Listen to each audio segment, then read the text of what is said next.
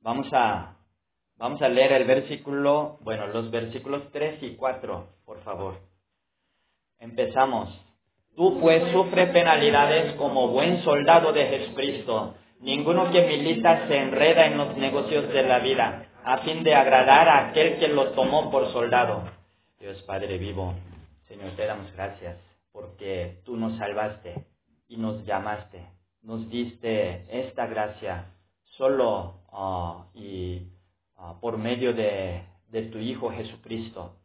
Señor, eh, ah, a través de la palabra que vamos a escuchar hoy, ahora, ayúdanos a aprender cómo podemos ser buenos soldados para alcanzar la vida eterna, guardando nuestra fe firmemente en este mundo y también para ser utilizados preciosamente en la obra de salvar a los universitarios y encargarles el Evangelio de Jesucristo.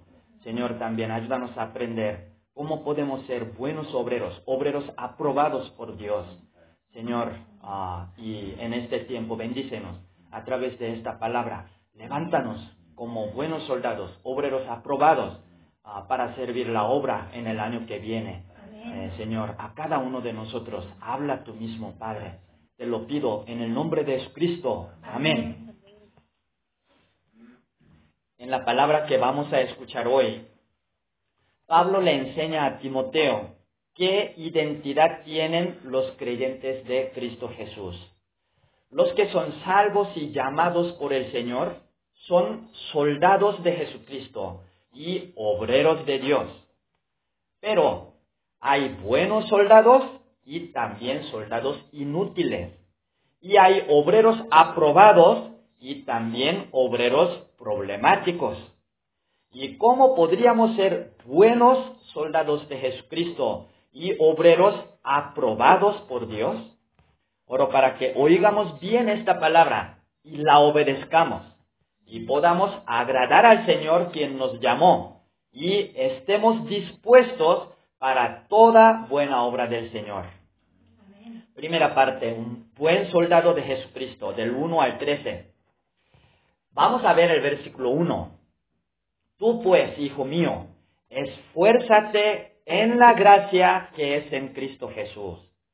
Aquí la palabra esforzarse significa ser fuerte y valiente. En la palabra que estudiamos la semana pasada, vimos que Timoteo derramaba muchas lágrimas, pero a él le hizo recordar Pablo que Dios lo salvó y llamó no conforme a sus obras, sino según la voluntad suya y la gracia dada en Cristo Jesús. Nos dio Jesús la gracia. ¿Qué gracia nos dio? La gracia de salvación y de llamado. Nosotros fuimos salvos no por algo que hiciéramos para merecer la salvación, sino por el amor de Dios, su misericordia y gracia. Y nuestro Señor Jesús se responsabiliza de cada uno de nosotros hasta que Él nos resucite aquel día y nos dé la vida eterna en el reino de Dios. También fuimos llamados a servir la obra del Evangelio, no porque fuéramos útiles. Cuando Dios nos llamó, nos vio útiles, sino según la voluntad de Dios y por su misericordia y gracia. Y no nosotros, sino el Señor mismo está con nosotros cumpliendo la obra de salvación por medio de nosotros. Cada momento necesitamos acordarnos de esta gracia que es en Cristo Jesús. Entonces, podemos ser fuertes y valientes para guardar nuestra fe y para cumplir la obra de Dios. Y miren el versículo 2 lo que has oído de mí ante muchos testigos, esto encarga a hombres fieles que sean idóneos para enseñar también a otros. En esta palabra podemos ver el diagrama de flujo del Evangelio. Pablo le enseñó a Timoteo el Evangelio y ahora le ordena que encargue el Evangelio a hombres fieles. Entonces ellos lo enseñarán a otros. De esta manera, el Evangelio debe fluir, debe fluir de uno a otro, de nosotros a otros. Esto es fundamental en la obra de salvación, porque el hombre puede ser salvo por oír el Evangelio y creer en Jesucristo. Y en esta palabra nos llama la atención que Pablo le ordena a Timoteo que encargue el Evangelio no a hombres con muchos conocimientos. Algunos dicen, y yo ni sé bien la palabra, la Biblia, ¿y cómo voy a enseñar? Pero Timoteo no, eh, Pablo no dijo eso. Encarga el Evangelio a hombres que tengan muchos conocimientos. No. Tampoco con gran capacidad de hablar, ni con poder económico, etc. Sino a hombres fieles. La palabra fiel significa firmes y constantes. Los hombres fieles son firmes y constantes en el Señor sin ser influenciados por las situaciones que cambian. Por eso son confiables. El Señor encarga su evangelio a estos hombres fieles. Y esta cualidad es de corazón, no de condiciones humanas. Aunque no tenemos grandes capacidades humanas, podemos ser hombres fieles. Entonces el Señor nos utiliza preciosamente en su obra de salvación. En lo anterior, Pablo le exhortó a Timoteo a ser fuerte y valiente en la gracia de Cristo Jesús para guardar su fe y para servir la obra de Dios. Específicamente le ordenó que encargara el Evangelio a hombres fieles. Ahora, Pablo le enseña a Timoteo que los creyentes y siervos del Señor deben ser buenos soldados de Jesucristo y obreros aprobados por Dios. Vamos a ver los versículos 3 y 4. Tú pues sufre penalidades como buen soldado de Jesucristo. Ninguno que milita se enreda en los negocios de la vida, a fin de agradar a aquel que lo tomó por soldado. En esta palabra, primero podemos aprender que los creyentes de Jesús son soldados. ¿Han escuchado ese tipo de chiste? En el mundo la gente se ríe contando chistes de un buen cristiano. Un día un buen cristiano andaba, etcétera, etcétera. Esto es la idea que tiene la gente acerca de los cristianos. ¿Qué son los cristianos? Los buenos. Si le das una cachetada, él te va a poner otra. Esa es la idea que tiene. Pero en 1 Timoteo 6:12 dice, pelea la buena batalla de la fe, echa mano de la vida eterna. También en Efesios 6:12 dice, ¿por qué? No tenemos lucha contra sangre y carne, sino contra principados, contra potestades, contra los gobernadores de las tinieblas de este siglo contra huestes espirituales de maldad en las regiones celestes. ¿Qué somos nosotros creyentes y siervos del Señor? Somos soldados de Jesucristo, que peleamos para guardar nuestra fe y alcanzar la vida eterna, y que luchamos contra Satanás y sus huestes para salvar a las ovejas. Y en esta batalla espiritual debemos ser buenos soldados de Jesucristo. Si no lo somos, si somos soldados mediocres o inútiles, en la batalla contra nuestros enemigos podemos perder nuestra vida espiritual y seremos inútiles para salvar a las ovejas. Entonces, ¿cómo podemos ser buenos soldados de Jesucristo?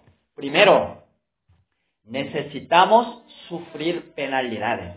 Es el versículo 3. Cada país tiene las fuerzas especiales del ejército, cuyos soldados son mejores que otros. ¿Y cómo llegan a ser tan buenos soldados? Ellos sufren penalidades, recibiendo entrenamientos para tener óptimas condiciones físicas, para conseguir destreza en técnicas de combate, para supervivencia en condiciones extremas y para realizar misiones especiales. Sin sufrir penalidades de entrenamientos, uno no puede ser buen soldado. De la misma manera, necesitamos sufrir penalidades siendo entrenados espiritualmente. Todo entrenamiento es difícil y doloroso, pero tenemos que aguantar y sufrir esas penalidades de entrenamientos. Necesitamos sufrir penalidades para aprender humildad delante de Dios. ¿De qué manera uno puede aprender humildad? Siendo golpeado y quebrado, quebrantado. Y cuando nos golpea Dios, cuánto nos duele. ¿Eh? Pero hay que aguantar esas penalidades.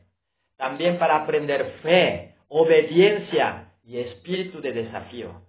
También tenemos que ser entrenados para ser excelentes maestros de la Biblia, pastores de las ovejas y hacedores de discípulos. Y estos entrenamientos espirituales no son de un curso de tiempo limitado. Hay un curso de discipulado de tres años, ándale, véngate. No, es de por vida. Pero a través de sufrir penalidades de estos entrenamientos, podemos ser buenos soldados de Cristo para alcanzar la vida eterna y para ser útiles en la obra de salvación del Señor. ¿Estamos sufriendo penalidades de algún entrenamiento?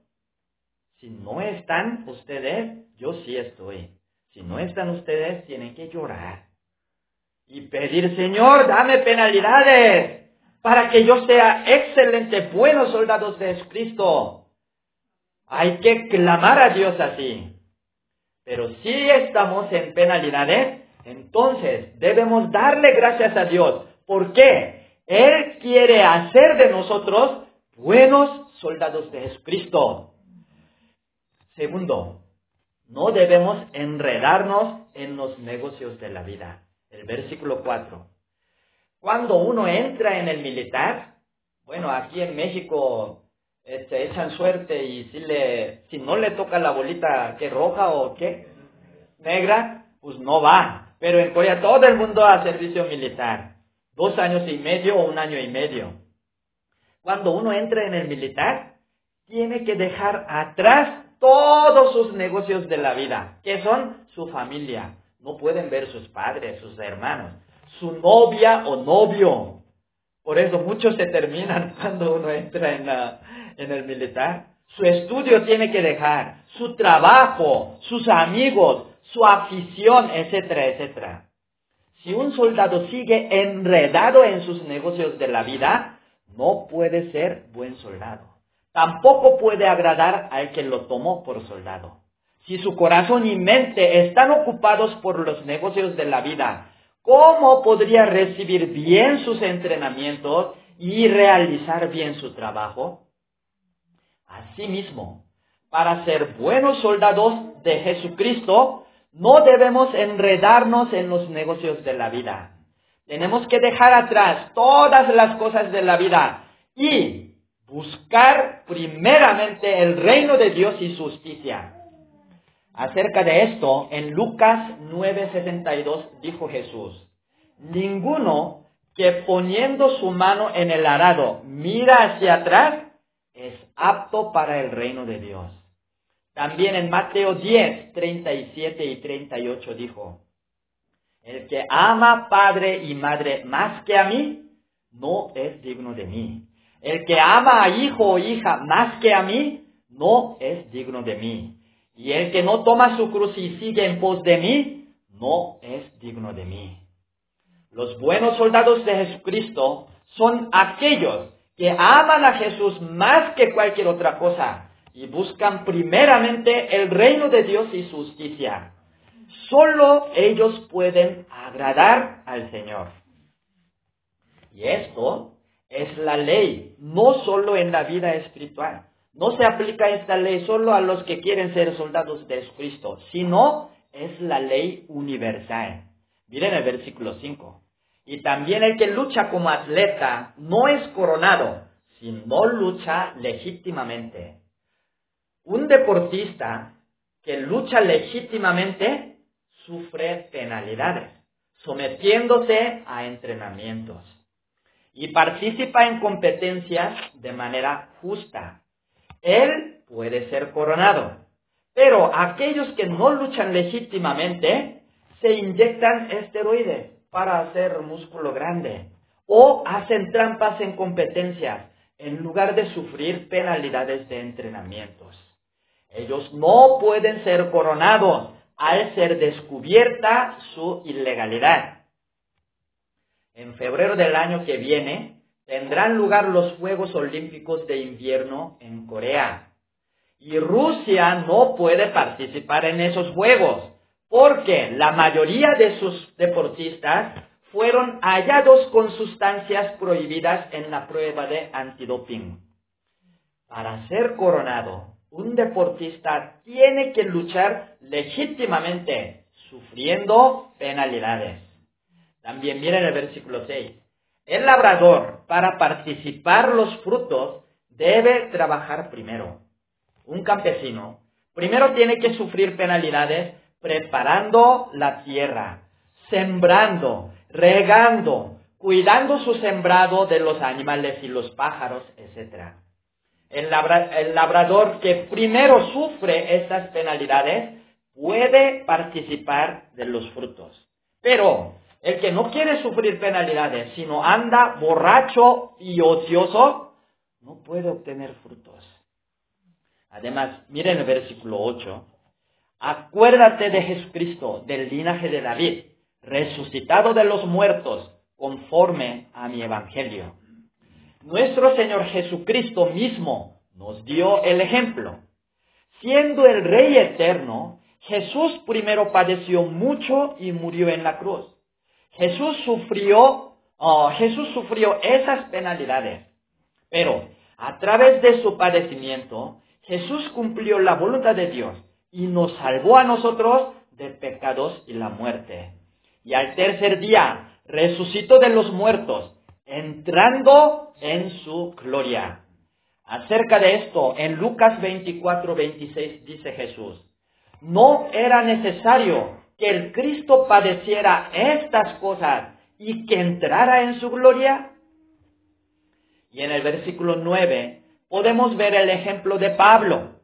Dice, en el cual sufro penalidades, hasta prisiones a modo de malhechor, mas la palabra de Dios no está presa. En aquel mismo momento, Pablo estaba sufriendo penalidades de prisiones.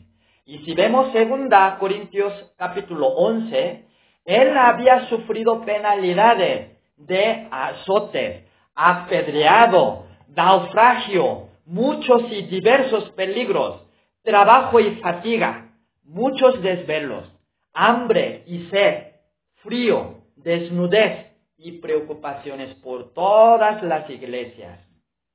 Y porque Pablo sufrió tantas y grandes penalidades sin enredarse en sus negocios de la vida, él pudo ser utilizado grande y preciosamente en la obra del Evangelio y agradar al Señor. Y si vemos los versículos del 11 al 13, él tenía la convicción, después de sufrir tantas penalidades, tenía la convicción de la vida eterna y gloria en la fidelidad del Señor. ¿Qué somos nosotros? Somos soldados de Jesucristo que luchamos por alcanzar la vida eterna y por salvar a las ovejas de nuestros enemigos. O que suframos penalidades y no nos enredemos en los negocios de la vida, para que seamos buenos soldados de Cristo y podamos agradar al Señor quien nos tomó por soldados. Segunda parte, un obrero aprobado por Dios, del 14 al 26. Ahora, en los versículos del 14 al 26, el apóstol Pablo dice que los creyentes y siervos de Jesucristo son obreros de Dios. ¿Y quiénes son obreros aprobados por Dios?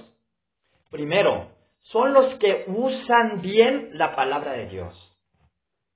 Si vemos los versículos 14 y 16, le dice Pablo a Timoteo que a los creyentes de la iglesia les recuerde y les exhorte delante del Señor a que no contiendan sobre palabras y que eviten profanas y vanas palabrerías. También en el versículo 23 dice que desechen las cuestiones necias e insensatas. ¿A qué se refiere esto? En los versículos 17 y 18 dice Pablo que Himeneo y Fileto se desviaron de la verdad, diciendo que la resurrección ya se efectuó. Esto sí quiere decir, según ellos, Jesús ya había venido al mundo por segunda vez y los muertos en Cristo ya habían resucitado. Eso andaba diciendo. Entonces, ¿qué hay de los creyentes que no se dieron cuenta de eso? ¿Ya vino Jesús? ¿Cuándo? ¿Dónde? ¿Y dónde están los resucitados? No sabían. Entonces, ¿qué pasarían ellos? Ellos no serían salvos. Pues ahí estaban abandonados y no podrían entrar en el reino de Dios. Pero nuestro Señor Jesús dijo, cuando venga Él, todo el mundo lo verá como el relámpago que sale del oriente y se muestra hasta el occidente. Entonces, las palabras de Himeneo y Fileto eran, uh, eran mentira, no eran la verdad. Y para nada aprovechaban, sino eran para perdición de los oyentes. Sus profanas y vanas palabrerías trastornaban la fe de otros y causaban solamente contiendas. Por eso le dice Pablo a Timoteo que evite esas contiendas y cuestiones necias e insensatas Hoy en día, nosotros también podemos caer en este tipo de contiendas y profanas y vanas palabrerías. Algunos, no sé qué han estudiado durante tantos años, estudiando la Biblia, qué han aprendido, pero algunos no entienden nuestra fe en cuanto al matrimonio, sino se aferran al método que se ha hecho en nuestra iglesia. En lugar de ver lo espiritual, nada más ver lo que se ve y luego causan contiendas con sus profanas y vanas palabrerías. Sus palabras no fortalecen la fe de otros, al contrario, trastornan la fe de los oyentes. También algunos no han aprendido los valores principales espirituales. Dar estudio de uno a uno, escribir sogam, escribir pan diario, esos no son valores espirituales. Esos métodos pueden cambiar, pero los valores espirituales, eso nunca debe cambiar. Pero no han aprendido esos valores principales espirituales de nuestros padres de fe. Y mirando solo las tradiciones, lo que se ve. Dicen que debemos cambiar algunas tradiciones. ¿Por qué? Porque el tiempo ha cambiado si hemos hecho lo que debe de cambiar conforme al tiempo que va cambiando, pues ¿a qué estamos siguiendo? Eso no es verdad, no es verdad. Sus palabras también provocan contienda y trastorno de la fe de algunos. Por esta razón, debemos evitar profanas y vanas palabrerías y cuestiones necias e insensatas. Entonces, evitando profanas y vanas palabrerías, ¿Qué es lo que debemos hacer? Miren el versículo 15. Procura con diligencia presentarte a Dios aprobado, como obrero que no tiene de qué avergonzarse, que usa bien la palabra de verdad. Un obrero aprobado por Dios es el que usa bien la palabra de verdad. ¿Cómo podemos usar bien la palabra de verdad? En Mateo capítulo 13, versículo 52, dice Jesús. Por eso, todo escriba docto en el reino de los cielos es semejante a un padre de familia que saca de sus tesoro, de su tesoro cosas nuevas y cosas viejas. Un padre de familia sabe bien dónde están sus tesoros nuevos y tesoros viejos. Hasta con los ojos cerrados puede encontrarlos. De esta manera, para usar bien la palabra de verdad, necesitamos conocer bien las palabras del Antiguo Testamento y las del Nuevo Testamento. Por esta razón, tenemos que leer la Biblia entera una y otra y otra vez. ¿Cuántas veces? Hasta morir, hasta el momento de morir. Eh, una vez al año por lo menos. Ya, como dice Pastora Esther, borrón y cuenta nueva. Desde el año que viene, todos nosotros vamos a leer una vez la Biblia por, eh, al año, ¿eh? Y estudiar la palabra de Dios profunda y, ampliamente. Pero, pero, conocer bien la Biblia no es suficiente para usar bien la palabra de verdad. Muchos saben bien la Biblia y la utilizan para saciar su codicia y guiar a otros a la perdición. Para usar bien la palabra de verdad y ser obreros aprobados por Dios, debemos ser humildes delante de Dios.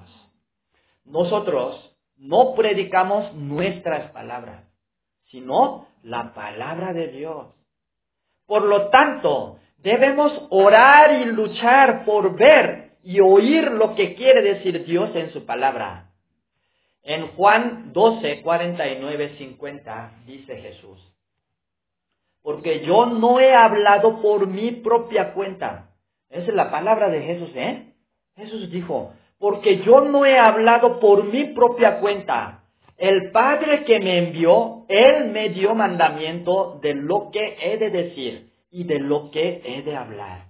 Y sé que su mandamiento es vida eterna. Así pues, lo que yo hablo, lo hablo como el Padre me lo ha dicho. Aún Jesús, siendo el Hijo de Dios, no hablaba por su propia cuenta. No hablaba por su propia cuenta. No sacaba su mensaje de su cabeza, sino oía lo que le decía Dios y lo hablaba. Entonces nosotros debemos tener esta humildad delante de Dios entonces podemos usar bien la palabra de verdad.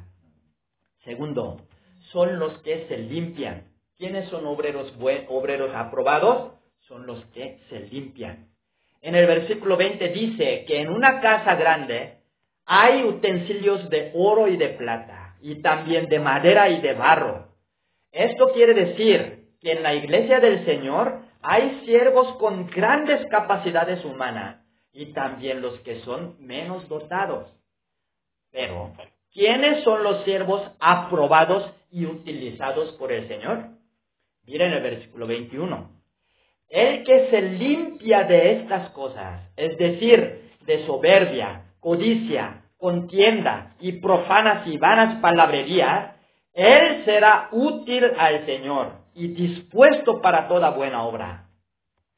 Los obreros que tienen grandes capacidades humanas, con mayor facilidad pueden caer en soberbia y ser reprobados por Dios. Pero aunque tenemos pocas capacidades, si somos humildes y limpios, seremos útiles al Señor.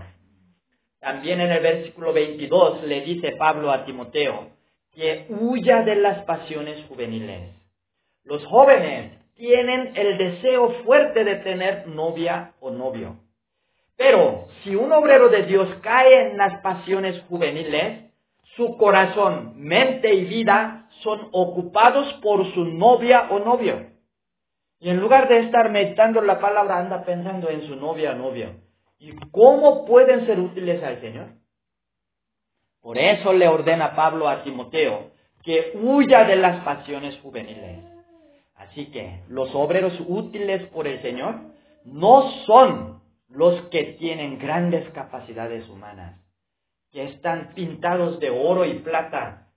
Esos van a ser más soberbios y buscando su propia gloria, sino los que se limpian y son santificados. Tercero, los obreros aprobados son los amables y mansos. Vamos a ver los versículos del 24 al 26. Porque el Señor, el siervo del Señor, no debe ser contencioso, sino amable para con todos, apto para enseñar, sufrido, que con mansedumbre corrija a los que se oponen. Por sí, quizá Dios les conceda que se arrepientan para conocer la verdad y escapen del lazo del diablo en que están cautivos a voluntad de él. Ser contencioso significa enfrentar, contradecir y discutir, etc. El siervo del Señor no debe ser contencioso. A mí me gusta ser contencioso, pero el siervo del Señor no debe ser contencioso. Más bien, tiene que ser amable, sufrido, paciente y manso. ¿Por qué tiene que ser así? Si el siervo del Señor es contencioso, quizá puede ganar en discusión. Y porque ahí le da duro, duro, puede ganar. Y demostrar que él tiene la razón. Pero, ¿qué podría conseguir con eso? Ay, ya derroté a los que se oponían. ¿Y luego qué?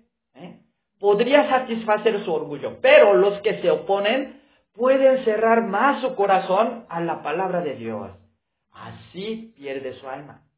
Pero si el siervo del Señor es amable, sufrido y manso, la gente puede abrir su corazón y aceptar la palabra de Dios. Entonces puede ganar su alma. Por esta razón, el siervo del Señor no debe ser contencioso, sino amable, paciente y manso. Conclusión. Nosotros fuimos salvos y llamados por la gracia de nuestro Señor Jesucristo.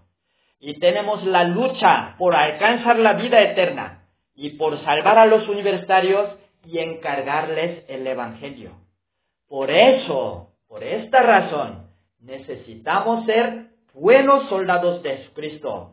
Y para ser buenos soldados de Jesucristo, tenemos que sufrir penalidades de ser entrenados y no enredarnos en los negocios de la vida, sino buscar primeramente el reino de Dios y justicia. También necesitamos ser obreros aprobados por Dios. Y para ser obreros aprobados por Dios, debemos usar bien la palabra de verdad y limpiarnos de todo lo que le estorba a Dios para usarnos en su obra y ser amables y mansos. Oro para que obedezcamos esta palabra de manera específica y absoluta. Escribiendo Sogan, vamos a meditar. ¿Qué debo hacer para ser buenos soldados de Jesucristo? Específicamente. ¿Y qué debo hacer para ser obrero aprobado por Dios? Y crezcamos como buenos soldados y obreros aprobados por Dios para agradar al Señor y para ser útiles a Él. Vamos a leer los versículos 3 y 4 nuevamente. Empezamos. Tú pues sufre penalidades como buen soldado de Jesucristo. Ninguno que se milita de negocios de la vida, a fin de agradar a aquel que lo tomó por soldado. Dios Padre, te damos gracias porque tú nos salvaste y nos llamaste a servir tu obra a través de tu Hijo Jesucristo. Señor, por eso ahora tenemos nuestra lucha por guardar nuestra fe, por alcanzar la vida eterna que tú nos prometiste en tu reino, y también por salvar a los universitarios y encargarles a los hombres fieles este evangelio de vida y de salvación. Señor, ayúdanos a ser por eso buenos soldados de Jesucristo. Señor, ah, ciertamente, en ninguna parte del mundo, sin sufrir penalidades, uno no puede conseguir buen fruto. Ayúdanos a sufrir penalidades, de ser entrenados ah, por ti, eh, Señor. De esta manera nosotros podamos crecer ah, como hombres de fe y como excelentes maestros de la Biblia y hacedores de discípulos en esta generación. Señor, también ah, uno que milita, si se enreda en los negocios de su vida, eh, va a ser inútil. Por eso, Señor, ayúdanos a buscar primeramente el reino de Dios y su justicia. También tú nos prometiste que nos dará todo lo que necesitamos. Danos la fe para que podamos buscar primeramente el reino de Dios y justicia y seamos buenos soldados de Cristo. Señor, ayúdanos a amar tu palabra, estudiarla, memorizarla. Señor, ah, danos la humildad para que podamos usar bien la palabra de verdad y seamos obreros aprobados. También, Padre, cada momento limpianos, ah, limpianos de toda soberbia, codicia, de la influencia de este mundo y también de pasiones juveniles, para que seamos ah, aptos para toda buena obra tuya. Señor, también ayúdanos a ser siervos mansos y humildes. Y en lugar de ser contenciosos, Señor, danos paciencia, danos ah, y, ah, un corazón sufrido y para que podamos aguantar todo tipo de ovejas que se oponen en los campos universitarios y para salvarlos, Señor. Ayúdame a ser un siervo amable, manso y sufrido, Padre. Señor, ah, bendícenos. Prepara nuestro corazón con esta palabra para que seamos útiles en tu obra en el año que viene. Te lo suplico todo, Padre mío. Te lo pido en el nombre de Cristo. Amén.